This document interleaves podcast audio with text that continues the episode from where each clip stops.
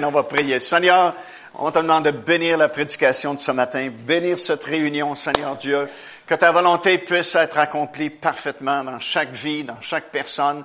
Tu connais les besoins de chacun, Seigneur, on te demande, Seigneur, d'agir puissamment. Au nom de Jésus, j'ai prié, puis tout le monde, on peut dire Amen. Donne la main à deux, trois personnes, dis-leur, je suis content de t'avoir ici ce matin.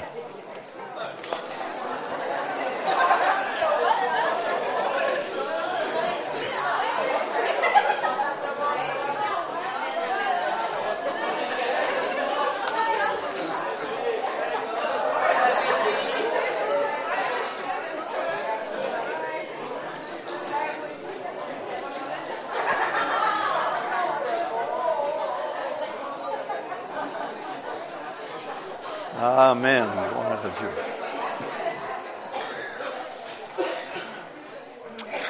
Amen. Gloire Je suis content d'être avec vous ce matin. On va être là aussi ce soir.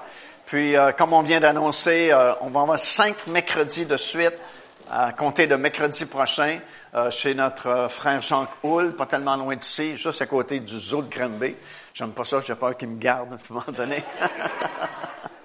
Mais ça va être du bon enseignement concernant euh, les événements de la fin, retour du Seigneur Jésus-Christ, les nouveaux accomplissements prophétiques qu'on voit tout autour de nous. Alors, on va avoir cinq mercredis de suite et puis ça va être super intéressant. Donc, si vous êtes libre, vous êtes plus que bienvenus tous les soirs à 19h30 à compter de mercredi soir prochain. nous sommes de retour d'Israël. Je vais vous en parler dans quelques instants. Encore une fois, c'est un voyage formidable. Mais euh, je voulais vous dire que la cinquième saison des émissions de télévision, euh, les actualités prophétiques, sont en ondes depuis le mois de septembre.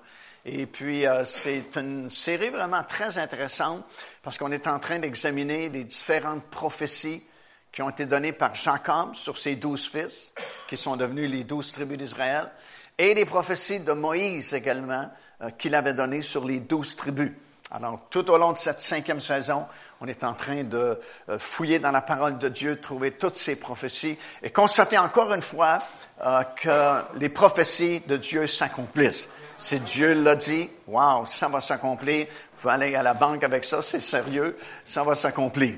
Et puis euh, déjà, on a beaucoup, beaucoup de réponses, surtout de l'Europe. C'est vraiment intéressant ce qui se passe en Europe, France, en Suisse, Belgique, euh, les pays francophones, comme un mini réveil qui est en train de se produire. Puis, à notre grande surprise, il y a beaucoup, beaucoup de gens qui reviennent au Seigneur.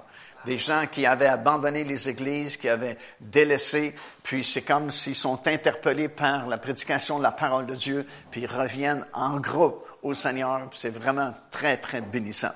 Euh, avez une petite lettre, je ne sais pas si vous l'avez reçue. Si vous êtes sur notre liste d'envoi, vous l'avez reçue. Euh, comme à chaque année au mois d'octobre, à chaque euh, euh, saison de l'automne, on fait une demande d'aide financière pour justement la production et la diffusion des émissions de télévision. cette fois-ci, on a un coffret qui est vraiment particulier. Le titre, c'est Le cri de minuit. Puis je me dis, chaque enfant de Dieu devrait entendre ce message-là parce qu'il est vraiment révélateur. C'est basé, bien sûr, sur Matthieu chapitre 25, la parabole des dix vierges. Puis je vous garantis une chose, quand vous allez entendre ces messages-là, il y a deux DVD dans le coffret, plus un CD en format MP3. Vous ne comprendrez plus la parabole des dix vierges de la même façon. C'est vraiment du bon matériel de révélation, surtout pour notre époque, parce qu'on est la génération la plus concernée par ces messages-là. Et puis, euh, on l'offre gratuitement à tous ceux qui font un don pour soutenir le ministère de télévision. Alors, si vous l'avez pas reçu, j'en ai emporté quelques copies ici avec moi aujourd'hui. Vous pouvez les prendre, prier là-dessus et puis euh, nous faire parvenir votre don à pain de vie. Et puis, je vais vous poster le coffret aussitôt qu'il va être prêt. On est un petit peu en retard parce que le coffret a été filmé en Israël il y a quelques jours passés. Puis, malheureusement, notre caméraman euh, il filait pas bien, il était malade là-bas. Puis en plus, il a brisé une partie de son équipement. C'est vraiment pas un bon voyage pour lui. Mais au moins, l'enregistrement a été quand même fait. Mais ça prend un petit peu plus de temps pour finaliser le produit, faire le montage.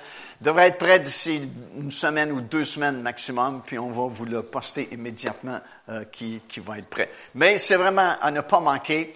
euh, le cri de minuit, ça va changer votre perception concernant le retour du Seigneur et la préparation que nous devons avoir pour faire partie de ce glorieux événement. Gloire à Dieu. Euh, le livre également est toujours disponible, le rétablissement de toutes choses. Si vous ne l'avez pas, faites-vous une faveur, procurez-vous-le, parce que ça représente des années et plusieurs années de recherche, d'études sur ce thème-là, le retour du Seigneur. Et puis, c'est vraiment du bon matériel avec beaucoup d'informations qui sont contenues dans ce livre-là. Alors, comme j'ai mentionné, on est de retour d'Israël. Cette année, on a fait deux voyages, un en avril, puis un autre en octobre. On vient de revenir il y a quelques jours à peine. Puis euh, on était on était 50 personnes du Québec et puis 46 personnes justement de l'Europe, euh, certaines personnes surtout de la France, mais quelques personnes aussi de la Suisse et puis euh, de la Belgique. Et puis moi, c'était mon 39e voyage que j'ai fait. Puis Dieu voulant, l'année prochaine, on organise un autre pour le mois d'octobre 2018. Ça va être mon 40e. Puis là, on s'est dit, il va falloir fêter ça. 40 ans, je sors du désert, là, je rentre dans le pays de Canaan. Ça va être vraiment particulier. Puis, écoute, j'avais, quand j'ai accepté le Seigneur, il y a très, très longtemps, euh, j'avais nullement pensé un jour même de faire un voyage en Israël. Euh, ça, ça, j'avais jamais vraiment pensé à ça. Même quand j'ai accepté le Seigneur, euh, j'avais jamais pensé d'être un prédicateur de la parole de Dieu un jour. Mais, comme je l'avais un peu raconté, euh, j'ai été sauvé euh, sous le ministère du pasteur Samson à Saint-Hyacinthe, pas tellement loin d'ici. Puis, euh, pasteur Samson, à l'époque, c'est un pasteur, si vous l'avez connu, c'est un petit peu particulier, un peu spécial. Puis, tous les nouveaux qui acceptaient le Seigneur devaient conduire les champs au moins une fois, puis prêcher au moins une fois. Puis c'est comme s'il voyait s'il y avait un appel sur, ta vie ou non. Puis à cette époque-là, il y avait beaucoup de réunions dans les églises. On avait deux réunions le dimanche, bien sûr, dimanche matin et dimanche soir. Puis il y avait la réunion mi-semaine le mardi soir. Il y avait la réunion de jeunesse le jeudi soir. En plus des réunions de prière, il y avait une réunion de prière le mardi, il y avait une réunion de prière le samedi soir. Puis à cette époque-là, les gens étaient moins occupés qu'ils sont aujourd'hui. C'était plein, pratiquement tout le temps. Il y avait presque autant de monde le samedi soir à la réunion de prière que le dimanche matin euh, à la grande réunion. Puis dimanche matin, c'est sûr, c'était la grande réunion réservée aux pasteurs. Puis à cette époque-là, il n'y avait pas beaucoup de visiteurs comme aujourd'hui, parce que c'était presque toujours le dimanche matin réservé exclusivement aux pasteurs de l'Église. C'est le berger qui parle à ses brebis dimanche matin. Puis, euh, ça vient arranger son affaire parce que c'est sûr qu'il ne faisait pas commencer à conduire les champs ou à prêcher le dimanche. Il faisait commencer la plus petite réunion, c'était le jeudi soir, la réunion de jeunesse. Parce que, bon, si tu, si tu disais des bêtises, ben, c'était moins pire, parce qu'il y avait moins de monde que, le dimanche matin. Donc, mon tour est venu. À un moment donné, ils m'ont demandé de conduire les champs. Puis euh, je me suis préparé, j'ai conduit les champs, puis on m'a plus jamais redemandé. j'ai compris que je t'avais appelé comme conducteur de chant. Mais ça me dérangeait pas, parce que j'avais pas fait de plan pour conduire les champs. Je suis pas musicien, je le sais. Puis euh, mon tour est venu de prêcher. Prêcher, ça a l'air facile, mais quand tu l'as jamais fait de ta vie, mon ami, c'est un job. Euh, je me suis préparé, je me suis préparé des, des jours puis des jours d'avance. J'ai pris des notes, puis pris des notes, puis pris des notes. J'avais tellement de matériel, j'aurais pu tenir durant tout le règne de Milan, je pense. J'avais du stock. Puis euh, tu transpires, tu sais, parce que t'es nerveux, tout ça. Quelqu'un a dit un jour, il n'y a pas d'onction sans transpiration, je le crois. Et puis, je suis arrivé ce premier jeudi soir-là, puis j'ai livré mon message, puis, comme je vous dis, j'avais un paquet de notes d'écrits. Puis, j'ai pensé au travers ça, à peu près cinq minutes, j'avais fini. Puis, je savais que personne n'avait compris ce que j'ai prêché, parce que moi-même, je comprenais pas ce que je prêchais. Puis, euh, je me suis dit, c'est pas grave, parce que j'avais pas fait de plan non plus pour euh, être un prédicateur. Mais à ma grande surprise, ils m'ont demandé une deuxième fois. Puis, ils m'ont fait ça à peu près trois, quatre fois. Puis là, ben, j'étais mal à l'aise parce qu'à chaque fois, c'était vraiment pas bon. J'étais mal à l'aise, puis c'était humiliant vraiment pour moi. Si bien que j'ai dit au pasteur, même si vous m'invitez encore une fois, c'est non, parce que je suis trop mal à l'aise, puis c'est, c'est humiliant pour moi. Je me prépare, je me prépare, je me prépare, puis ça sort comme tout croche. Puis c'est évident, il me semble que je peux appeler à prêcher la parole de Dieu. le pasteur m'a dit, OK, je comprends, je réalise, puis on ne te demandera plus de prêcher. Puis à cette époque-là, nous, on est, on est jeunes chrétiens à Saint-Hyacinthe. Puis euh, on s'est lié d'amitié euh, la famille Desmarais. C'est une grande famille euh, Saint-Hyacinthe. Puis ils nous ont dit, voulez-vous venir dans un camp meeting cet été? On savait même pas c'était quoi un camp meeting chrétien. C'était dans l'État de New York. Puis, c'était des bons prédicateurs. Le soir, c'était Jimmy Swaggart qui prêchait. Puis le matin, c'était James McKnight, qui a été longtemps euh, le, surintendant des assemblées de Pentecôte du Canada. On a passé une semaine vraiment extraordinaire, matin et soir, dans les réunions. C'est une grande, grande assemblée, peut-être 2000, 2500 personnes. Puis, euh, on mangeait sur les lieux, dans une cafétéria. Puis, euh, on, s'est lié d'amitié avec des personnes. Puis, à un moment donné, en sortant le matin pour s'en aller euh, au, dans, au, restaurant qui, qui, était sur les lieux, il y a une dame qui, qui m'a croisé, moi et mon épouse. Puis, elle me dit en anglais, elle dit, elle me regarde, elle dit, elle dit, t'es-tu un prédicateur? Oh, j'ai dit non, madame, je suis pas un prédicateur. Là, elle me regarde, elle dit, écoute-toi pas, tu vas en devenir un jour. Je dis à ma femme en sortant, j'ai dit, pauvre madame, ça se peut-tu se tromper comme ça? Si elle savait ce qui vient de se passer à Saint-Hyacinthe, moi j'ai réglé la question. Je suis jamais un prédicateur, le pasteur est d'accord avec ça. Il me demandera jamais plus pour prêcher. C'est réglé pour le reste de ma vie. Comment est-ce qu'une femme peut se tromper comme ça? Une étrangère aux États-Unis qui me connaît pas, qui me dit, inquiète pas, tu vas devenir un prédicateur un jour. Puis quand la semaine a été terminée, puis qu'on est revenu à la maison, euh, je sais pas comment, mais c'est comme si j'avais un feu en moi pour prêcher la parole de Dieu. Puis là, je comprenais pas parce que c'est comme je dis au Seigneur, il me semble que c'est réglé. Tu sais, j'ai prêché trois, quatre fois, puis c'est vraiment pas bon. Puis tout le monde l'a admis que je pas appeler à prêcher. Même le pasteur l'a admis. Puis là, j'ai un feu, un, désir. Puis là, j'ai dit, Seigneur, je vais mettre au terre, j'ai dit, c'est sûrement pas moi qui va remplir le pasteur à Saint-Hyacinthe pour lui demander de m'inviter encore une fois, parce que c'est réglé avec lui. Je dis, si c'est vraiment de toi, fais que lui, le pasteur, il me téléphone, puis qu'il m'invite encore une fois, même s'il a dit que jamais il va m'inviter à nouveau. Puis comme vous le devinez, une couple de jours après, le téléphone sonne, puis c'est le pasteur Sanson, avec sa grosse voix rauque qu'il avait à l'époque. Puis il dit, Mario, il dit, le Saint-Esprit m'a dit de t'inviter encore une fois. J'ai dit, vraiment? J'ai dit, m'inviter encore une fois? J'ai, il me semble, j'ai dit, c'était réglé, que je suis vraiment pas bon, puis c'est pas ma place, puis que vous avez admis que c'est vrai, puis que vous m'inviterez plus jamais. Ouais, mais dit, c'est le Saint-Esprit qui m'a mis à cœur de t'inviter.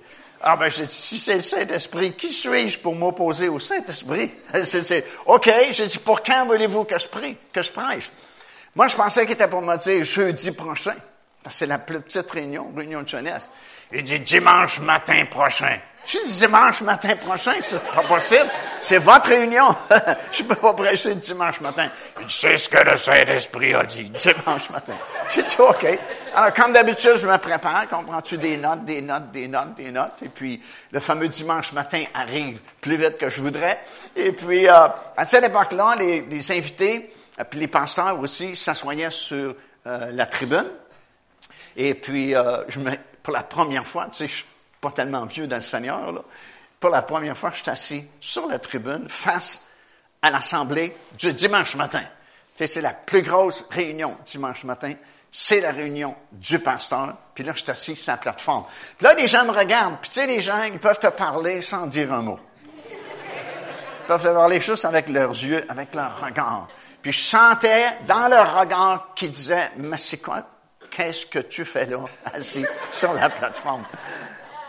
Puis peut-être qu'ils se disaient, oh non, c'est pas lui qui va prêcher un matin. Peut-être qu'ils m'ont déjà entendu les trois ou quatre jeudis que j'avais prêché auparavant. Puis à bord, la réunion déroule, puis les, chants, puis ainsi de suite. Puis finalement, euh, ça vient au moment où il va m'inviter. Puis comme de fait, Pasteur Samson prend le microphone, puis il dit, euh, Saint-Esprit m'a dit d'inviter le frère Massicotte ce matin pour apporter la parole de Dieu. Puis là, tu veux plus y aller, tu sais. Tu assis là, puis tu, cherches une porte de sortie, mais il n'y en a pas. Là, finalement, je me présente derrière le pupitre, puis là, je dis, Seigneur, c'est le temps, là. Si, vraiment c'est toi qui as mis ce feu-là dans mon cœur pour prêcher ta parole, il faut que ça marche. Il faut pas que ce soit comme les trois ou quatre jeudis précédents, là. Il faut qu'il y ait quelque chose de spécial. Alors, je commence avec mon, mon gros livre de notes, et puis, euh, je commence à prêcher ce que, ce que j'avais préparé. Puis euh, ça n'a pas temps, peut-être trois, quatre minutes après que j'ai commencé à prêcher, je réalise que c'est aussi plate que les trois ou quatre jeudis que j'avais prêché auparavant.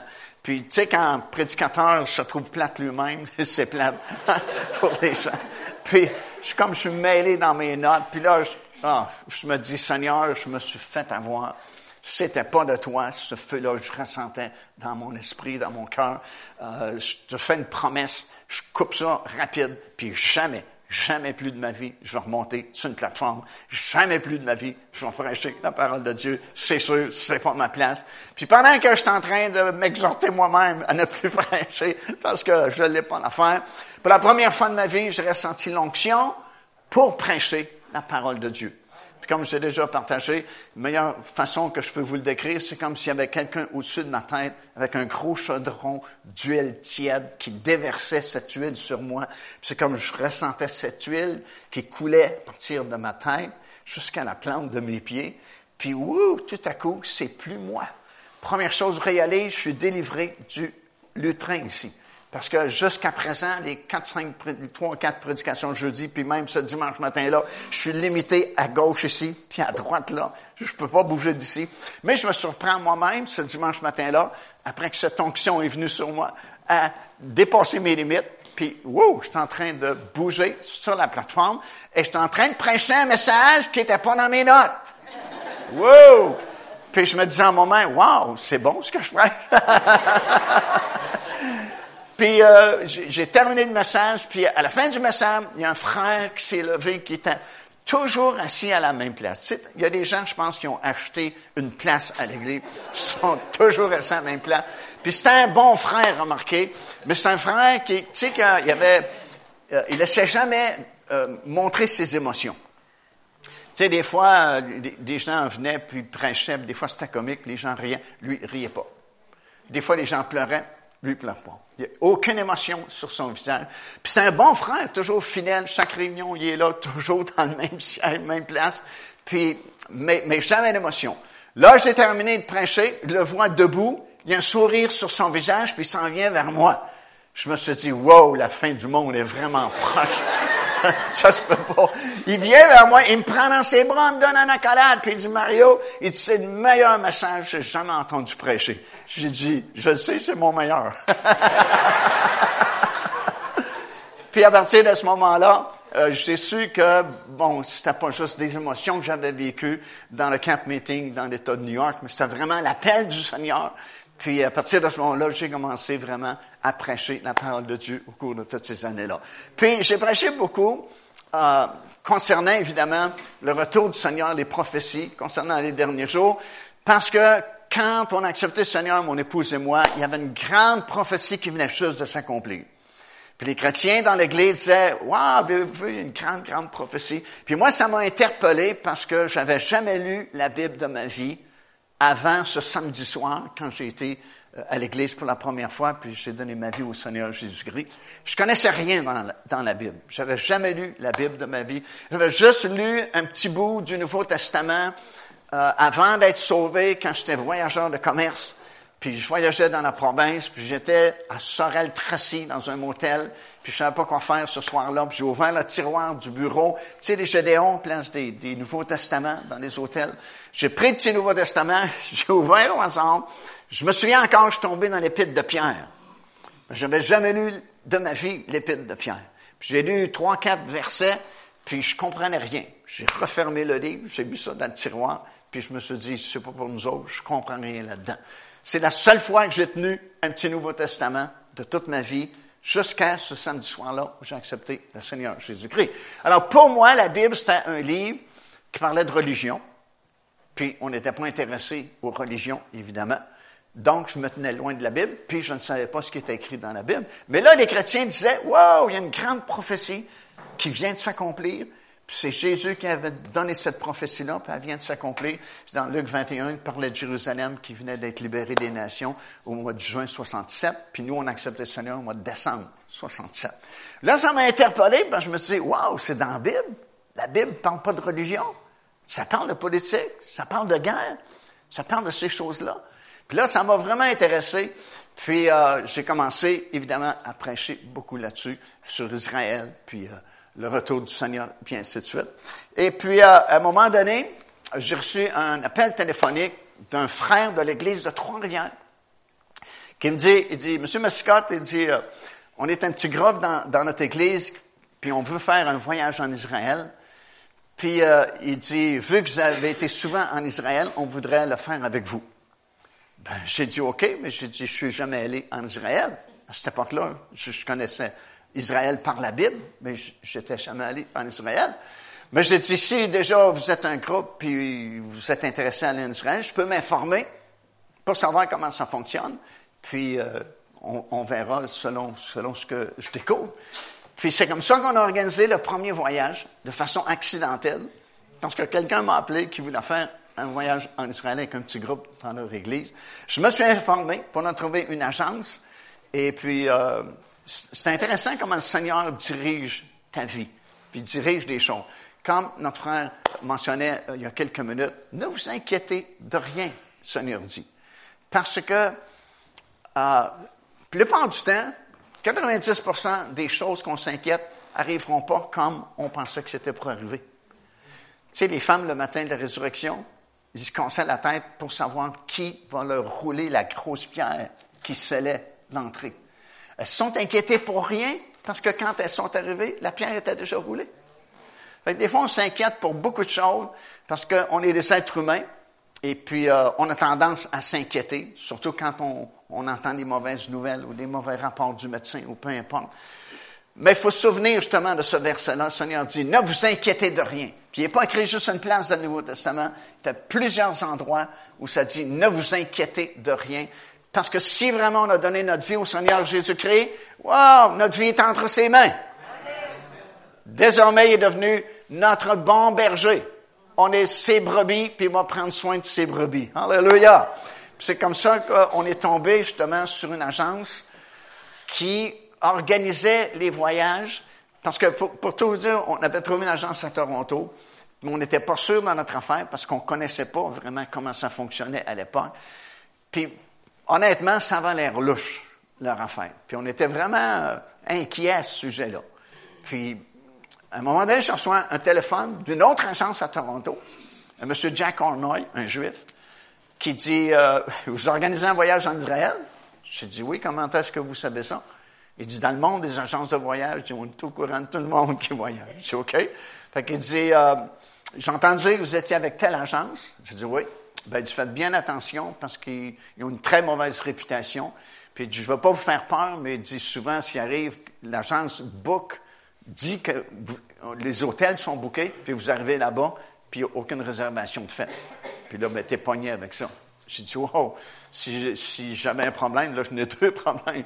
Mais il dit, euh, mais je dis, pourquoi je vous ferais plus confiance à vous qu'à cette agence avec laquelle on a commencé à travailler?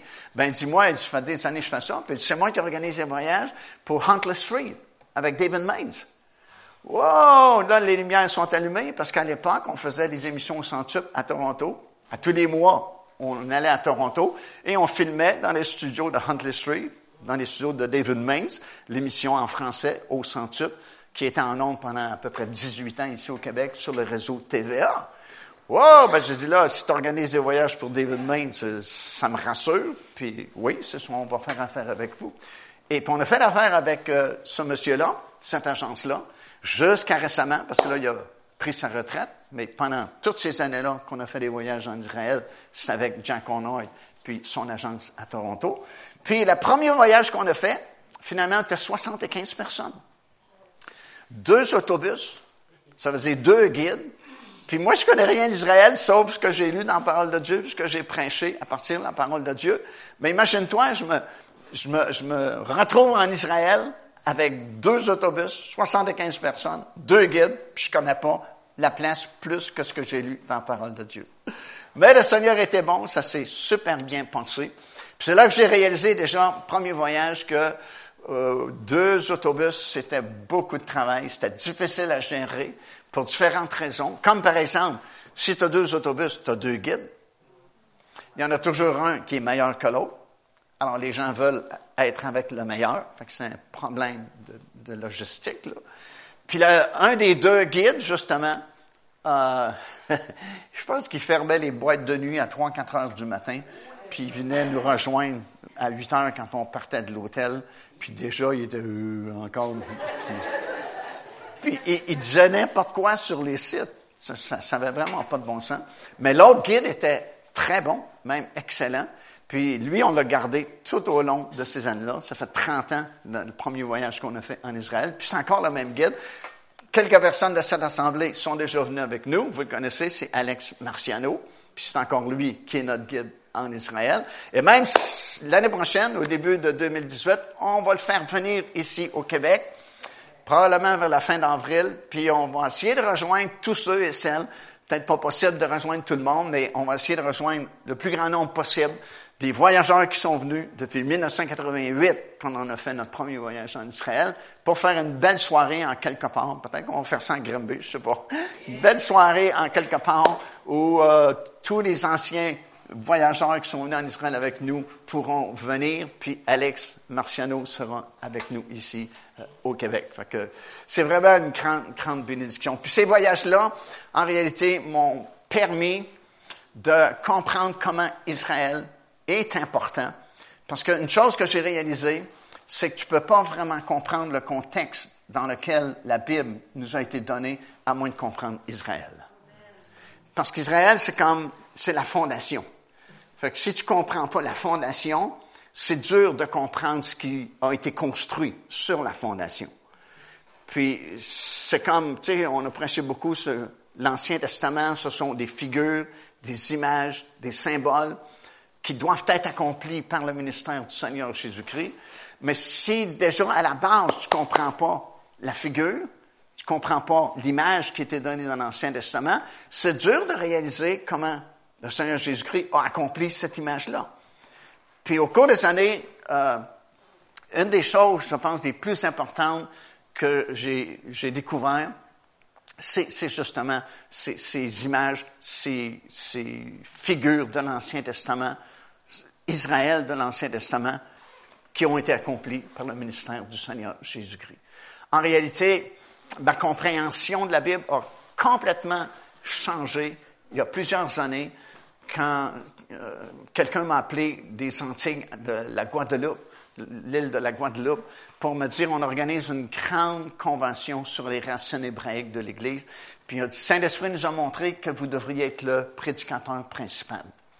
Puis quand le frère m'a parlé au téléphone, dans ma tête, ça disait dis-lui non. Parce qu'à l'époque, tout, tout ce que je connaissais sur les racines hébraïques de l'Église, c'est Romains chapitre 11. Que Israël, c'est l'olivier naturel. Puis nous, qui sommes pas juifs, on était sur l'olivier sauvage. Puis on était euh, enlevés de l'olivier sauvage, puis on était greffés sur l'olivier naturel. Mais c'est assez pour tenir pendant toute une semaine comme prédicateur principal d'une grande convention où plusieurs personnes vont, vont, venir pour être instruits dans la parole de Dieu. Mais dans mon cœur, ça disait dis-lui oui. Fait que j'ai choisi d'obéir à la direction du Saint-Esprit. J'ai dit oui, mais en fermant le téléphone, j'ai dit Seigneur, t'es mieux de me montrer quelque chose parce que je pourrais jamais tenir pendant une semaine de temps comme prédicateur principal sur ce thème-là. Puis à partir de là, c'est comme si, wouh, Seigneur a permis que a beaucoup, beaucoup de révélations qui, qui me soient données concernant justement les figures, ce que j'avais presque jamais vu auparavant, les images, les symboles de l'Ancien Testament, qui sont accomplis dans le Nouveau Testament. Puis moi, je vous dis une chose, si tu, si tu étudies la Bible de cette façon-là, tu commences par le commencement, le commencement, c'est la fondation sais, c'est sûr que euh, quand tu es nouveau, ce que tu aimes entendre, c'est Jésus t'aime, puis tu es sauvé, tu as pardonné tes péchés, tu as délivré tes esclavages, tu t'en vas au ciel. OK, ça c'est merveilleux. Mais tu as toute une vie à vivre dans le Seigneur. Puis, pour que tu restes toujours zélé, parce que normalement, tu n'es pas supposé aller en diminuant dans ta vie chrétienne, tu es supposé aller en augmentant. Amen? Mais souvent, on voit le contraire. Les gens commencent en lion, on prêt à faire n'importe quoi, puis hop, dans leurs 5 ans, 10 ans, 15 ans, 20 ans, puis le zèle diminue, premier amour diminue, hop, on n'est plus intéressé comme avant aux réunions, hop, on coupe ici, on coupe là, on coupe là, on coupe là. Puis des fois, tu, tu tombes dans une routine religieuse, puis c'est comme si tu quasiment pas plus, après plusieurs années, que tu avais dans une ancienne religion. Puis c'est pas normal, parce que tu supposé... Parce que, écoute, l'Église a été fondée sur une révélation, pas sur une opinion. Un jour, Jésus a dit, qui dit-on que je suis? Puis tout le monde avait des opinions. Ils ont dit, un dit que Jean-Baptiste, l'autre dit que Jérémie, l'autre dit que un grand prophète. Mais Pierre a dit, tu es le Christ, le Fils du Dieu vivant. Jésus dit, ça c'est mon Père qui t'a révélé cela. Puis c'est là-dessus que je vais bâtir mon Église. Le fait qu'il y a une révélation qui te permet de savoir que je suis le Christ, le Fils du Dieu vivant. Donc l'Église est fondée sur une révélation. Pas une idée ou une opinion, mais une révélation. Puis ceux qui sont dans l'Église, vous et moi, on vit par des révélations. Si tu n'as pas régulièrement des révélations de la parole de Dieu, à un moment donné, c'est sûr, tu vas sécher. Tu, vas devenir routinier. Tu vas commencer à trouver ça long, les réunions. Commencer à trouver ça ennuyant. C'est plate. Il doit y avoir d'autres choses. Puis à un moment donné, tu commences à sauter les réunions. Puis à un moment donné, on ne voit plus, tout simplement, à l'Église. Parce que c'est par révélation qu'on vit. Parce que quand tu as une révélation, révélation, c'est extraordinaire parce que ça passe pas juste par ton intelligence, c'est donné d'abord à ton esprit. Puis ton intelligence le saisit, mais c'est donné d'abord ici. Puis c'est Saint-Esprit qui peut te révéler la parole de Dieu. Il peut te la révéler directement, il peut te la révéler par un prédicateur qui prêche la parole, puis pendant qu'il est en train de la prêcher, pouf, c'est comme, tu sais, les popcorn qui sautent là, dans le four à micro-ondes, tu dis, pouf, wow, j'avais jamais vu ça comme ça, ça, c'est une révélation. Puis quand tu reçois une révélation, wow, ça t'enveloppe de la tête jusqu'à la plante de tes pieds. C'est comme, wow! Puis en faisant wow, tu peux pas faire wow étant triste. Amen. Si tu fais wow, c'est parce que tu es content. Tu fais wow, c'est parce que tu es joyeux. Puis une révélation, c'est ça. C'est, fou, ça te rend joyeux. Ça, ça, ça t'illumine tout ton être. Puis ça te met un sourire sur ton visage. Puis ça te permet, wow, tu fais un, un bout là, sur cette révélation-là. Puis au bout de, quelques semaines ou quelques mois, paf, t'as une autre révélation. Wow! Fait que t'as pas le temps, comprends-tu, de déprimer. T'as pas le temps de ah, sombrer dans la dépression, puis analyser. Non, parce que tu marches d'un wow en wow, en wow, en wow. Puis il n'y a pas de limite en parole de Dieu. Tu peux vivre 125 ans il y a encore des wow que tu n'as pas eu. Il y a encore des wow que tu n'as pas compris. Parce que c'est un livre. Écoute, Jean dit s'il fallait écrire juste ce que Jésus a fait pendant trois ans de ministère, il dit, je pense pas que le monde entier sera assez grand pour contenir tous les livres qu'on devrait écrire. Ça veut dire qu'on a juste une portion de la connaissance de Dieu. On a juste une portion de la révélation de Dieu. Puis dans Corinthiens, Paul dit, Dieu il dit, il a préparé des choses que l'œil n'a pas vues encore, que l'oreille n'a pas entendues. C'est des choses qui sont même pas encore montées dans le cœur de l'homme. Tu n'as même pas imaginé encore ces choses-là. Puis Paul dit, Dieu nous les a préparées, puis il les a réservées, il les a gardées pour ceux qui l'aiment. Puis comment, comment est-ce que tu demandes que tu aimes une personne quand tu es avec elle, puis tu as un dialogue avec cette personne-là? Si tu t'intéresses à la parole de Dieu, tu passes du temps à méditer la parole de Dieu, croyez-moi, les wow vont venir dans votre vie. Puis c'est ça qui te garde vivant dans le Seigneur Jésus-Christ. Puis à partir de ce moment-là, j'ai vu commencer à voir des choses que, wow, j'avais jamais vu avant, justement. Puis des fois, c'est des petits versets qui ont passé complètement inaperçus, mais maintenant que tu comprends la fondation, tu comprends où était l'image, la figure dans l'Ancien Testament, là, tu, tu dis justement, wow, parce que c'est pas juste un petit verset, là, qui, qui, est obscur ou qui passe inaperçu, mais c'est une grande réalisation. Puis là, tu vois la grandeur de Dieu, comment il est parfaitement en contrôle de toutes choses, comme il est en contrôle encore ce matin de l'univers. S'il est capable de contrôler l'univers, il est capable de maîtriser les choses dans notre vie. Amen. Puis là, tu réalises qu'il y a énormément de richesse dans cette parole-là. C'est, c'est, c'est vraiment fantastique. Puis ça, ça m'a permis justement de comprendre les Écritures dans toute une autre dimension. Puis euh, on a fait une série justement euh, qui s'appelle Racine hébraïque de l'Église. Ça, c'est un, gros coffret. Si vous avez, je pense, c'est quelque chose comme 15 heures d'enseignement dans ce coffret-là. C'est un DVD, plusieurs DVD. Parce que je voulais partager euh, avec les, les, enfants de Dieu cette richesse-là des Écritures qu'on peut découvrir.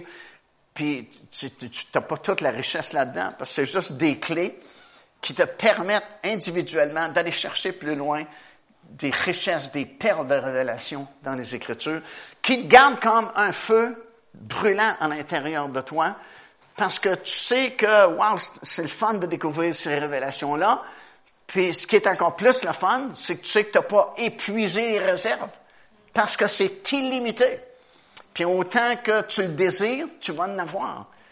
Puis ça devient passionnant, et puis, ça te permet justement de rester vivant dans le Seigneur Jésus-Christ.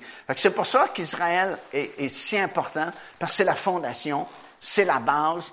c'est ce que, la grande chose que j'ai découvert dans ces voyages-là, c'est ça justement, l'importance de la fondation, l'importance de la base. Parce que ça dit que Israël, c'est l'olivier naturel, puis que nous, qui ne sommes pas juifs de nature, euh, on était des branches sur l'olivier sauvage.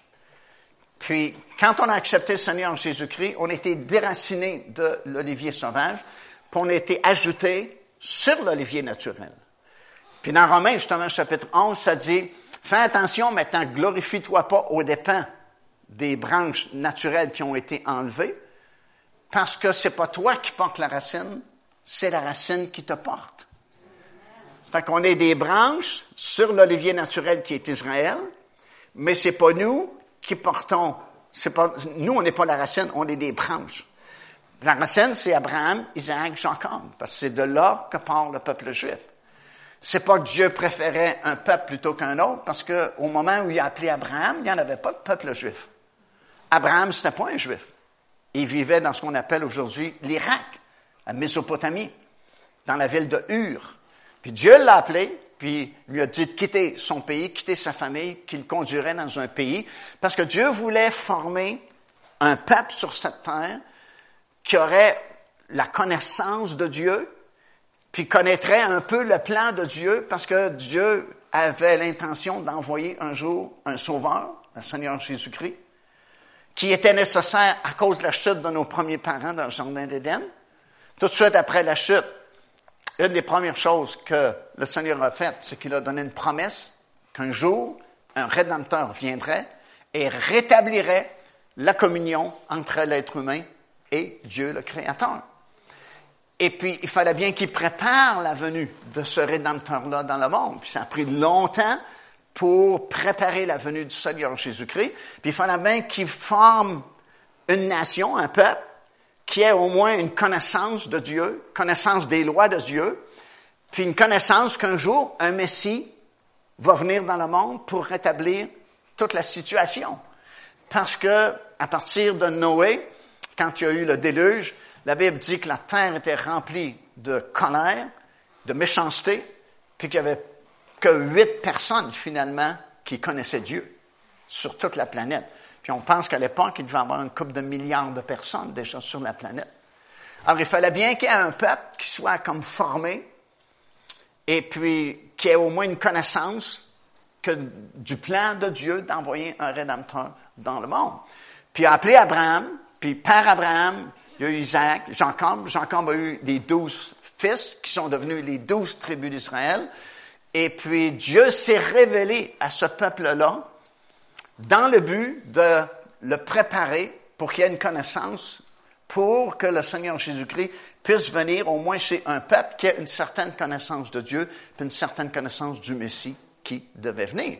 C'est dans ce sens-là que c'est dans Romains euh, chapitre 3 et verset 2 que ça dit, les oracles de Dieu leur ont été confiés. Autrement dit, les Écritures ont été confiées au peuple juif à l'époque, qui, ont été formés par Abraham, Isaac Jacob pour qu'il y ait quelqu'un qui ait à cœur de protéger les Écritures. Puis, on doit donner ça au peuple juif. Ils ont vraiment préservé la parole de Dieu. puisque vous avez, la plupart d'entre vous, une Bible avec vous ici ce matin, qui a été préservée depuis des milliers d'années, textuellement, comme elle a été donnée au tout début. Écoute, on vient de découvrir, ben on vient, ça fait plusieurs années maintenant, en 1941, les fameux manuscrits de la mer morte, qui a été euh, nommé la plus grande découverte du 20e siècle. Puis le livre d'Ésaïe et tous les autres livres de l'Ancien Testament, sauf celui d'Esther, ont été retrouvés. Puis c'est exactement ce que vous avez dans votre Bible ce matin. Ça, c'est les plus vieux documents qu'on a. Ça veut dire qu'il y a quelqu'un quelque part qui a préservé la parole de Dieu, qui a préservé les Écritures. Puis on a encore une fois, on a plusieurs preuves, mais là, c'est encore une autre preuve qui s'ajoute, parce qu'on a découvert euh, dans les manuscrits de la mer Morte les, plus vieilles copies qu'on peut trouver. C'est exactement ce que vous avez dans votre Bible ce matin. Alors, il a fallu qu'il y ait quelqu'un qui a vraiment à cœur de protéger mot par mot, lettre par lettre. Comme Jésus a dit dans le sermon sur la montagne, au mont des Béatitudes, il dit, il n'y a pas un seul iota de la loi qui va changer. Autrement dit, il n'y a pas même une virgule, il n'y a pas un petit point sur les i qui a changé depuis le tout début. Mais si c'est le cas, comme on sait que c'est le cas, il a fallu que quelqu'un sur cette planète consacre sa vie à préserver les Écritures pour que nous puissions l'avoir, nous, aujourd'hui, dans son authenticité. Puis, euh, il y a plusieurs années, j'étais à Masada avec un groupe, justement. Puis tu montes à Masada avec un téléphérique.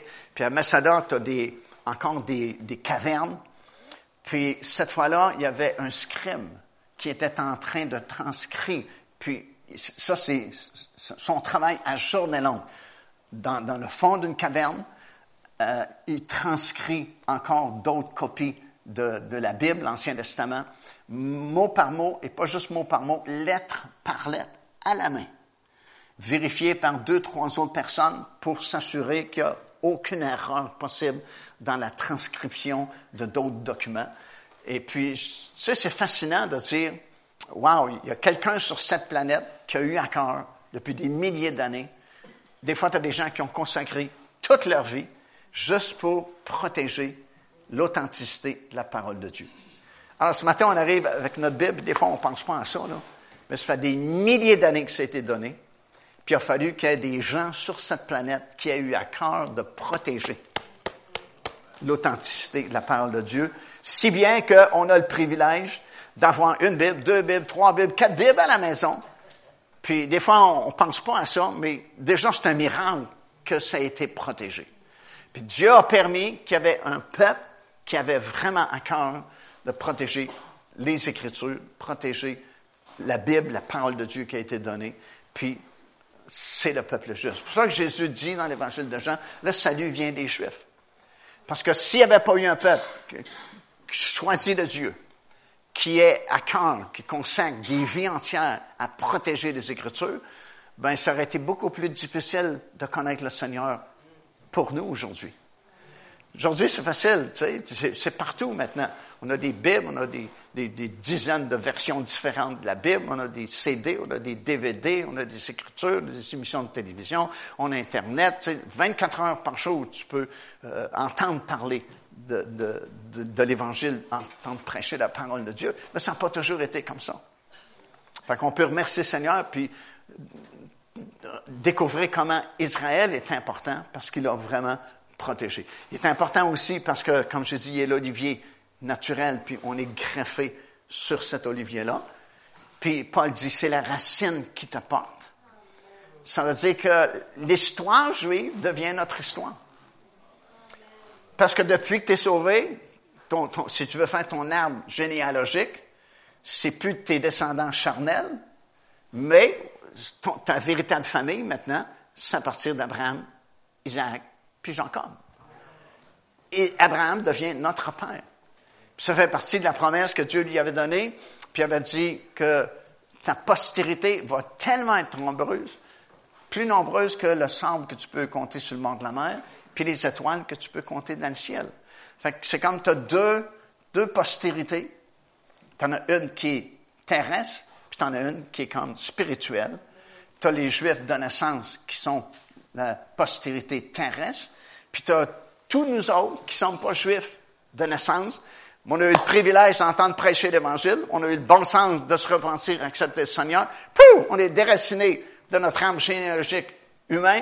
Pouf! On est greffé sur notre âme généalogique spirituelle. Puis l'histoire d'Israël devient notre histoire. Alléluia! Puis plus tu vas t'intéresser à l'histoire d'Israël, mieux tu vas comprendre le Nouveau Testament, ce que Jésus est venu faire et ce qu'il fait encore aujourd'hui. Parce que tu as bien des choses que Jésus fait pour nous aujourd'hui qui sont difficiles à comprendre si tu viens pas de cette famille-là. Ou si tu t'es pas intéressé à ton arbre généalogique pour comprendre comment ça marche dans cette famille-là. Comme par exemple dans Hébreu chapitre 6, versets 18 et 19, cette espérance, nous la possédons comme une encre solide de l'âme. Elle pénètre au-delà du voile, là où Jésus est entré pour nous comme précurseur, ayant été fait souverain sacrificateur selon l'ordre de Melchisedec. Tu sais, tu peux prêcher ça dans une église de non-juifs comme nous autres. Puis les gens qui t'écoutent, s'ils n'ont pas fait leur devoir, s'ils ont, ont ils n'ont pas creusé dans leurs racines pour comprendre ces choses-là, ça ne veut pas dire grand-chose. Les gens souvent vont dire Amen. Dites-vous Amen à ça. Jésus notre souverain sacrificateur selon le rang de Melchizedek. Amen. Mais qu'est-ce que ça veut dire vraiment? La plupart des chrétiens ne savent pas. Pourquoi ils ne savent pas? Parce que, avant d'être sauvés, on n'était pas juifs de naissance. Alors, le souverain sacrificateur, comprends-tu? J'avais jamais entendu parler de ça. Tu m'avais dit plombier, je sais qu'est-ce que c'est. Électricien, je sais qu'est-ce que c'est. Mécanicien, je sais qu'est-ce que c'est. Mais souverain sacrificateur, j'avais aucune idée. Puis si tu acceptes le Seigneur Jésus-Christ, mais tu fouilles pas dans tes racines pour comprendre la base, les images, les figures, ben, ça fait 15 ans que tu es sauvé, puis tu sais pas non plus ce que ça veut dire souverain sacrificateur, mais c'est un ministère que Jésus fait en ta faveur présentement assis à la droite du Père comme souverain sacrificateur. Alors, si tu ne sais pas ce que ça fait un souverain sacrificateur, tu ne peux pas vraiment apprécier que Jésus est ton souverain sacrificateur puis qu'il travaille pour toi en ce moment même, ce matin. Comprends ce que je veux dire? Tu sais, tu peux juste te contenter de Jésus même, m'a sauvé, je m'en vais au ciel, OK? Ou tu peux approfondir ton salut, puis découvrir comme ça des perles de révélation qui te donnent une assurance encore plus grande de qui tu es, d'où tu viens, puis où tu t'en vas, puis une, assurance encore plus grande de ton salut. Puis, comme je dit tout à l'heure, ces connaissances-là que tu acquiers, ces révélations-là que Dieu te donne, te permettent justement de t'épanouir dans ta marche avec le Seigneur Jésus-Christ, puis pas être comme un robot que tu es programmé tous les dimanches matin, tu viens à l'église, puis tu checkes ta montre pour que ça soit trop long parce que le rose vif cuit dans le fourneau. Tu sais, c'est pas ça l'idée. C'est, wow! Quand tu viens le dimanche matin, c'est comme tu veux raconter un petit peu qu'est-ce qui s'est passé durant la semaine passée, ce que tu as découvert dans la parole de Dieu, puis ce que le Seigneur t'a montré, pour que tu puisses non seulement être fidèle jusqu'à la fin, mais être enthousiasme jusqu'à la fin, puis grandir dans la connaissance du Seigneur Jésus-Christ, grandir dans la joie, grandir dans la paix. Si on a tout ça quand tu acceptes le Seigneur Jésus-Christ, il est notre paix, il est notre joie, il est notre libérateur, tout ça. Mais tu peux grandir là-dedans. Tu peux vraiment comme te l'approprier, puis euh, développer ces choses-là dans ta marche chrétienne, ce qui va te permettre de terminer la course de façon extraordinaire de courir dans la carrière qui nous est ouverte, comme ça dit dans la Bible, mais aussi de, de courir victorieusement, de façon enthousiaste. Puis ça, ça aide énormément à l'évangélisation, parce que souvent, quand tu es déprimé, puis tu n'as pas de joie, puis tu as de l'air bête, puis tu témoignes à quelqu'un d'accepter le Seigneur, ils sont pas plus intéressés que ça. Parce qu'ils te regardent et disent, non, on a assez de nos troubles, on veut pas de tes troubles. Puis le, secret, il, est vraiment là-dedans. C'est pour ça que j'ai vraiment apprécié de, connaître Israël, puis d'apprendre ces choses-là. Tu peux pas non plus comprendre les prophéties concernant les derniers jours, en fait toutes les prophéties, mais surtout concernant l'époque où nous vivons actuellement, sans comprendre Israël. Parce que Israël, c'est l'horloge de Dieu. si tu veux savoir où on en est rendu dans les prophéties, tu as juste à regarder Israël, puis ça va te donner leur juste. Ça, va te dire exactement où est-ce qu'on en est rendu. Puis honnêtement, j'ai jamais vu une situation comme celle qui prévaut actuellement en Israël. Alors je me dis, il y a quelque chose qui forcément doit arriver bientôt, qui va changer la donne pour tout le monde. Parce qu'écoute, c'est comme si l'élastique, là, il est étiré au maximum. tu sais, quand tu étires un élastique trop longtemps, qu'est-ce qui arrive? Il va casser. Puis je me dis, c'est incontournable. On est sur le, sur le point de vivre un bouleversement majeur. Parce que j'ai jamais vu une situation comme, comme celle qui prévoit actuellement en Israël. Écoute, à peu près tous les rabbins disent la même chose. Si tu as deux rabbins qui sont d'accord, habituellement, c'est exceptionnel. C'est quasiment un miracle. Deux rabbins parce qu'ils discutent toujours ensemble. Mais là, la plupart des rabbins d'Israël sont d'accord. Ils disent tous la même chose. On est dans des temps messianiques, puis le Messie peut se manifester d'une journée à l'autre en Israël. C'est leur enseignement. Tu écoutes leur enseignement des rabbins. Puis même il y a un rabbin qui a dit à ses étudiants de ne pas quitter le pays d'Israël de peur de manquer l'arrivée du Messie. On n'a jamais vu ça en Israël. Les rabbins disaient qu'un jour le Messie va venir, mais là c'est comme ils l'attendent d'une journée à l'autre. Puis moi j'ai vu en 1988, quand on a fait notre premier voyage, euh, comme je l'ai dit, j'ai prêché beaucoup dans les années euh, passées concernant les événements de la fin puis j'essaie de me tenir au courant de tous les développements qui peuvent se produire. Puis j'avais appris en 1987 qu'une nouvelle organisation venait de naître en Israël qui s'appelait l'Institut du Temple. Alors j'ai demandé à mon guide, justement Alex Marciano, j'ai dit dans notre prochain voyage en 88, euh, je veux aller visiter cet endroit-là. Il savait même pas que ça existait. Fait que j'ai trouvé un endroit dans la vieille ville de Jérusalem. Puis on l'a visité ce qui, ce qui s'appelait à l'époque, qui s'appelle encore aujourd'hui l'Institut du Temple. Puis ils commençaient, parce que leur mission qu'ils s'étaient donnée, c'est de fabriquer tous les vases, tous les ustensiles, toutes les robes des prêtres, en vue d'un troisième temple qui serait bâti un jour sur l'esplanade du temple à Jérusalem. Puis ils commençaient à fabriquer. Il y, avait, il y avait très peu de choses. Il y avait peut-être juste deux, trois items quand on a visité pour la première fois en 88 l'Institut du Temple. Puis c'était vraiment impressionnant parce que déjà, il y avait sûrement des interventions divines, des choses qui, qui, qui dépassaient l'entendement, qui étaient déjà réalisées dans leur jeune carrière. Puis là, depuis déjà peut-être trois ans maintenant, ils ont absolument, au cours de toutes ces années-là, tout fabriqué sans exception. Tous les vases, tous les ustensiles, tous les vêtements sacerdotaux. Plus que ça, ils ont découvert avec le temps que tous ceux qui étaient les descendants d'Aaron ont quelque chose de différent sur le chromosome Y, différent de tous les autres êtres humains sur la planète et différent des autres juifs qui ne viennent pas de la tribu d'Aaron. Parce qu'on sait que selon la Bible, pour être sacrificateur, il faut que tu sois un descendant d'Aaron. Les rois venaient de Juda, les prêtres venaient de la tribu de Lévi, Lévi descendant d'Aaron. Et on a découvert il y a quelques années qu'on peut prouver de façon scientifique si quelqu'un est un descendant d'Aaron, éligible pour être un sacrificateur dans le futur temple. Alors ça, ils ont fait la découverte déjà depuis plusieurs années, et depuis ce temps-là, ils ont été à la recherche de ces hommes-là, et aujourd'hui, il y en a presque une centaine en Israël, et plusieurs d'entre eux sont dans une école dont j'ai fait une entrevue en avril dernier avec un de ces sacrificateurs-là, véritable descendant d'Aaron, qui a accepté de répondre à mes questions. On était tout le groupe avec, euh, euh, à l'Institut du Temple. Et puis, il parlait ni anglais ni français, mais il était traduit par Alex, notre guide, parce qu'il ne parlait qu'hébreu. Puis a répondu à toutes mes questions devant le groupe, puis a confirmé tout ce que j'enseigne, tout ce que je prêche. Et puis, ils sont là dans une école spécialisée à Jérusalem, dans l'art d'offrir des animaux en sacrifice puis ils étudient tout leur rituel de l'Ancien Testament, parce que pour eux, ils n'ont pas accepté Jésus comme leur Messie.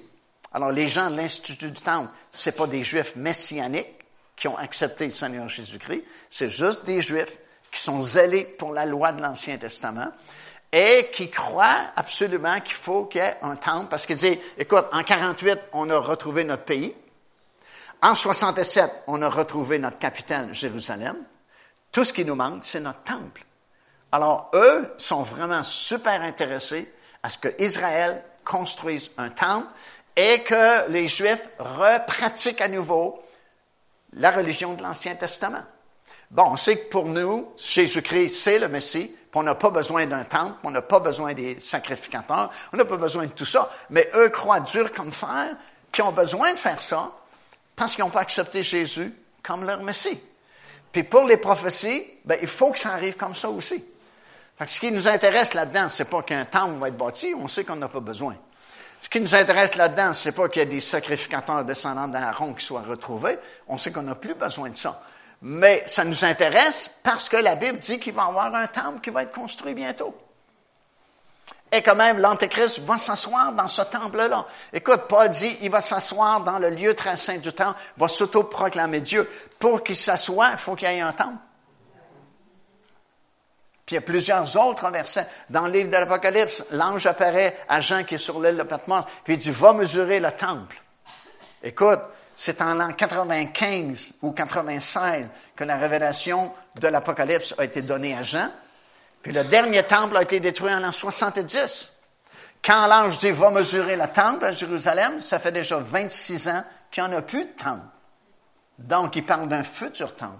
Il va y avoir un futur temple qui va être construit. Et c'est ça qui, nous excite, qui, qui, nous intéresse, parce qu'on ne parlait pas de ça il y a plusieurs années passées, mais là, non seulement on en parle, mais ils peuvent le bâtir demain matin. Ils ont l'argent pour le faire. Ils ont les matériaux pour le faire, puis ils ont tout le matériel nécessaire pour le meubler. Et ils ont les prêts pour commencer les services. Puis là, ce qu'ils font en terminant, je dis ça, ce qu'ils font ce matin, c'est qu'ils font de la provocation, ces gens-là, parce que, écoute, depuis 1988, qu'ils travaillent à ça, ils ont travaillé très dur, jour et nuit. Il y a des millions de dollars qui ont été donnés par différents juifs du monde entier pour que ce soit réalisé. Puis là, depuis à peu près trois ans, ils ont tout fait, tout, tout est construit. Fait qu'ils se contenteront pas de se tourner les pouces puis dire, ben, on va entendre qu'il y a une opportunité. Ils provoquent les choses. Ils provoquent ce qu'on appelle le statu quo. Le statu quo, c'est Moshe Dayan en 1967, quand la vieille ville de Jérusalem est revenue sous le contrôle juif, s'est assis avec les représentants du WACF. Le WACF, c'est la police religieuse jordanienne qui contrôlait Jérusalem-Est à l'époque. Puis il a fait une entente avec eux disant, OK, on vient par gain de guerre de récupérer notre territoire, mais pour éviter une troisième guerre mondiale, on laisse au WACF la juridiction de l'esplanade du Temple. Ça, c'est en 1967. Puis le statu quo a perduré jusqu'à aujourd'hui. Puis dans l'entente qu'il a faite à l'époque, euh, il y avait une interdiction à tout juif d'aller prier sur l'esplanade du temple pour pas provoquer des choses. Interdiction d'apporter une Bible, de lire une Bible. Même les touristes comme nous, tu peux pas emporter une Bible quand tu visites l'esplanade du temple, on va te l'enlever. Euh, tu peux pas prier sur l'esplanade du temple. Tu peux pas te regrouper trop longtemps parce qu'ils vont venir avec des baïonnettes puis tu sais, bouffe. Parce que c'est une entente qui, a été faite en 1967. Mais là, parce que les gens de l'Institut du Temple, ils, ont tout fabriqué, ils ont, tout le nécessaire pour construire un temple demain matin si on pouvait le faire, ils font de la provocation. Puis vous pouvez les suivre sur leur site web, Temple Institute en anglais, puis ils ont même un volet français maintenant, l'Institut du Temple. Puis euh, presque chaque semaine, ils incitent les Juifs à briser le statu quo, à monter sur l'esplanade du Temple, à prier sur l'esplanade du temple. Puis il y en a des centaines qui le font. À chaque fois, ils sont repoussés. Mais tu sais, ça ne peut pas durer indéfiniment. Il va se passer quelque chose parce que l'esplanade du temple, c'est un quadrilatère, c'est l'endroit le plus volatile au monde entier. Peux pas faire ce que tu veux sur l'esplanade du temple. Puis là, ben, ils font de la provocation. Puis à chaque fête, vous savez qu'en Israël, tu as trois grandes fêtes, la Pâque, Pentecôte, la fête des tabernacles. Puis à chacune des trois fêtes, il y avait un rituel qui est très intéressant à savoir parce que ça va vous illuminer sur la résurrection des justes, par exemple, de comprendre les principes de l'Ancien Testament, que tu ne peux pas moissonner un champ à moins de prélever les prémices de ce champ-là, les amener au temple à Jérusalem, les donner au souverain sacrificateur qui, lui, doit agiter devant l'Éternel la gerbe prémisse de ta moisson pour qu'elle soit agréée. Puis quand l'Éternel agrée ton offrande, il dit, OK, avec le reste de ton champ, tu peux moissonner ton champ puis faire des profits puis faire un bénéfice avec ça. Mais d'abord, il faut que tu présentes les prémices de ton chant à l'Éternel. Il y avait à chaque, chacune de ces trois grandes fêtes-là un rituel, comment on présentait les offrandes. Depuis 2000 ans, quand le temple a été détruit, on ne pouvait plus le faire parce qu'il n'y avait plus de temple. Il n'y avait plus de prêtres non plus. C'est devenu des rabbins qui enseignaient dans les synagogues. Mais là, on est rendu qu'on peut construire un temple demain matin. On a l'argent pour le faire, on sait où le bâtir, on, a les matériaux pour le bâtir. Tout ce qui manque, c'est la volonté politique, comme ils disent en Israël, de donner le feu vert pour bâtir un temple sur l'esplanade du temple. Et puis, à chacune des trois fêtes, depuis déjà deux ou trois ans maintenant, puisqu'ils ont des prêtres, puisqu'ils ont tout fabriqué et puis ils n'ont plus rien à fabriquer, ben, ils font un rituel, euh, ils font un, il ramène le rituel de l'Ancien Testament à l'occasion des trois grandes fêtes. Puis vous pouvez le voir dans, sur Internet, sur leur site, vous pouvez le voir dans, dans les journaux, les nouvelles qui viennent d'Israël. À chacune des trois grandes fêtes, depuis au moins deux ans, sinon trois ans, ils font le rituel de l'Ancien Testament. Quand la première moisson de l'année, c'est l'orge, à l'occasion de la fête de la Pâque. Bon, dans l'Ancien Testament, quand le temple existait, ils coupaient deux gerbes d'orge, il amenait ça au temple à Jérusalem, au sacrificateur, qui le jetait devant l'Éternel. Quand le temple a été détruit, bon, il ne pouvait plus le faire, puis les prêtres ont comme disparu dans la nature, puis comme je dis, c'est devenu souvent des rabbins qui enseignaient. Mais là, depuis deux ans, on a pris les gerbes de la première moisson d'orge, peut-être vous avez vu ça dans les journaux sur Internet, et puis on les, a présentés pas au temple parce qu'il n'est pas bâti, mais le plus proche possible de l'esplanade du temple qu'on a fait l'offrande à l'Éternel. L'année passée, on a offert un agneau. Euh, en fait, c'est cette année, à la Pâque, on a offert un agneau. On ne l'a pas offert au temple parce qu'il n'y a pas de temple, mais au Cardo. Cardo, c'est un vieux quartier de la vieille ville de Jérusalem. On a offert un agneau. On voulait le faire sur l'esplanade du temple, mais la police est intervenue, évidemment. Mais c'est juste pour vous dire qu'on n'a jamais vu de choses semblables. Puis si, si c'est pour moi, je suis. On n'a jamais vu de choses semblables. Alors je me dis, il y a quelque chose qui forcément va, arriver bientôt parce que ça peut pas, tu sais, là, comme je vous dis, l'élastique, là, il est étiré à son maximum, puis tôt ou tard, ça va faire, ça va casser parce que tous les autres signes sont accomplis, puis on est rendu là. tu ne peux pas vraiment comprendre ces choses-là à moins de comprendre Israël aussi. C'est là que Jésus est né. C'est là que Jésus a fait son ministère. Puis c'est là qu'il va revenir aussi, sur la montagne des Oliviers. Alors, tu peux pas, tu peux pas vivre toute ta vie chrétienne sans t'occuper d'Israël, sans essayer de comprendre Israël. Parce que plus tu vas comprendre Israël, mieux tu vas comprendre la parole de Dieu. Dans ce livre-là, autant l'Ancien Testament que le Nouveau Testament, c'est un livre, la Bible orientale, qui vient de l'Est. Puis tu as bien des, anecdotes qui sont racontées dans, les Écritures. Puis tu as bien des coutumes qui sont mentionnées dans les Écritures que tu ne peux pas comprendre si tu as juste ta compréhension des gens de l'Ouest. Nous, on est les gens de l'Ouest, eux, c'est les gens de l'Est. Puis nous, on comprend les choses habituellement par le raisonnement, puis il faut analyser. Puis c'est pas tout à fait comme ça que ça fonctionne comme au Moyen-Orient. Pour ça, encore une fois, en terminant, ça fait deux fois que je le dis, je pense, mais je vais finir par finir. Pour ça, ça va à peine d'y aller, parce que ça t'ouvre les yeux. Il y a des choses que tu apprends quand tu vas en Israël que tu ne peux pas apprendre autrement. Même par prédication, il faut que tu le vives pour comprendre. C'est tout un autre monde. Juste un exemple, je vous donne, quand les premiers voyages qu'on faisait, euh, nous, on est habitués ici dans l'Ouest tu vas chez Walmart, puis c'est marqué, mettons, ça coûte 7,95. Tu t'en vas pas à la caissière puis essayer de bargainer. Je vais te donner 5 piastres. Tu sais, c'est 7,95. Tu ne poses pas de questions, tu sors ta carte ou tu, payes 7,95. Mais au Moyen-Orient, c'est pas comme ça que ça marche. Si, surtout les vendeurs ambulants, les vendeurs dans la rue, là, c'est disent euh, c'est 75 shekels, puis tu sors 60 shekels, ils te, ils te regardent ils disent Ah, non, discute. Parce qu'il veut te le vendre 20 shekels. Mais il a commencé à 75 shekels pour le fun, le plaisir de bargainer. Si tu ne bargaines pas, tu n'as pas, pas, un bon client. Là. Va-t'en. On veut dealer avec toi. Tu sais, c'est des choses que tu ne peux pas apprendre à moins d'aller là-bas. Puis, tu sais, nous, nous autres, on fonctionne en nord-américain. Tu sais, c'est toujours le, à l'heure précise, puis tu es là, puis c'est pas le même du tout au Moyen-Orient. Puis quand tu commences à comprendre ça, il y a bien des versets dans la Bible que tu commences à comprendre d'une autre façon. Tu comprends de façon orientale, comme quand Abraham a voulu acheter un lieu de sépulture. Tu vois le dealing, là?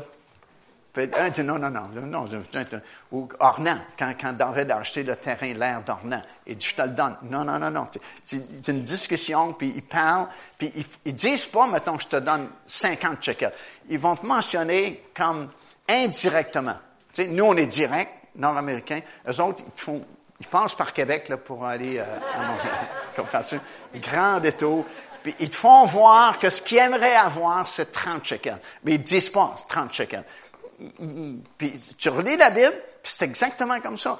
Le, dealing des achats que tu retrouves dans la Bible, c'est jamais direct comme ça. C'est qu'ils vont, faire voir que ça, ça serait un bon prix. c'est tout un dealing. Puis on riait parce que les premières années, ils font plus ça maintenant, mais dans les premières années, dans l'autobus, ils vendaient des fameux livres d'Israël, puis des, des, cassettes à l'époque comme vidéo. Puis le guide, la première saison, il dit, parce qu'il venait de dire, quand vous allez être dans la rue, peut-être vous allez être accosté par des vendeurs ambulants qui vont essayer de vous vendre quelque chose 50 shekels. Allez jamais payer 50 shekels, il veut te vendre 20 shekels. Deal avec lui jusqu'à temps qu'il baisse complètement. Même s'il dit non, tu m'arraches la vie, tu m'enlèves le pain. C'est leur fun, ça, tu sais, de, ah! Tu sais, souvent, dans les nouvelles du Moyen-Orient, tu vois les fans qui, ah! c'est toujours affreux, terrible. Mais c'est leur style. Il faut que tu t'habitues à ça. Donc, il disait, euh, faites attention, payez jamais le prix qu'on vous demande. Fait qu'il disait ici, dans l'autobus, on a ces livres-là, et ça, c'est 30 shekels. Tout le monde, on évite les Québécois, on dit, non, on va te donner 8 shekels. Non, non, il dit pas dans l'autobus, dans les rues, c'est comme ça.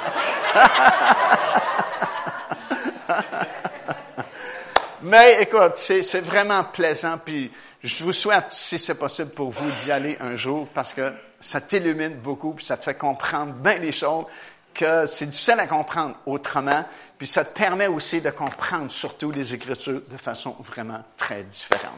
Quelqu'un doit dire Amen, hein, quelque part. On se lève, s'il vous plaît, en terminant. Je vais demander aux musiciens s'ils veulent revenir. J'aimerais qu'on chante ce petit chant-là qu'on a chanté au début. Crie, crie des cris de joie. Ce soir, je suis de retour avec vous à 18 h.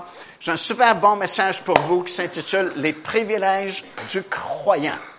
Et puis, euh, manquez pas ça parce que c'est vraiment, vraiment, vraiment enrichissant au point de vue euh, bénéfice, privilège que nous avons de connaître le Seigneur Jésus-Christ. En plus, j'annonce une primeur.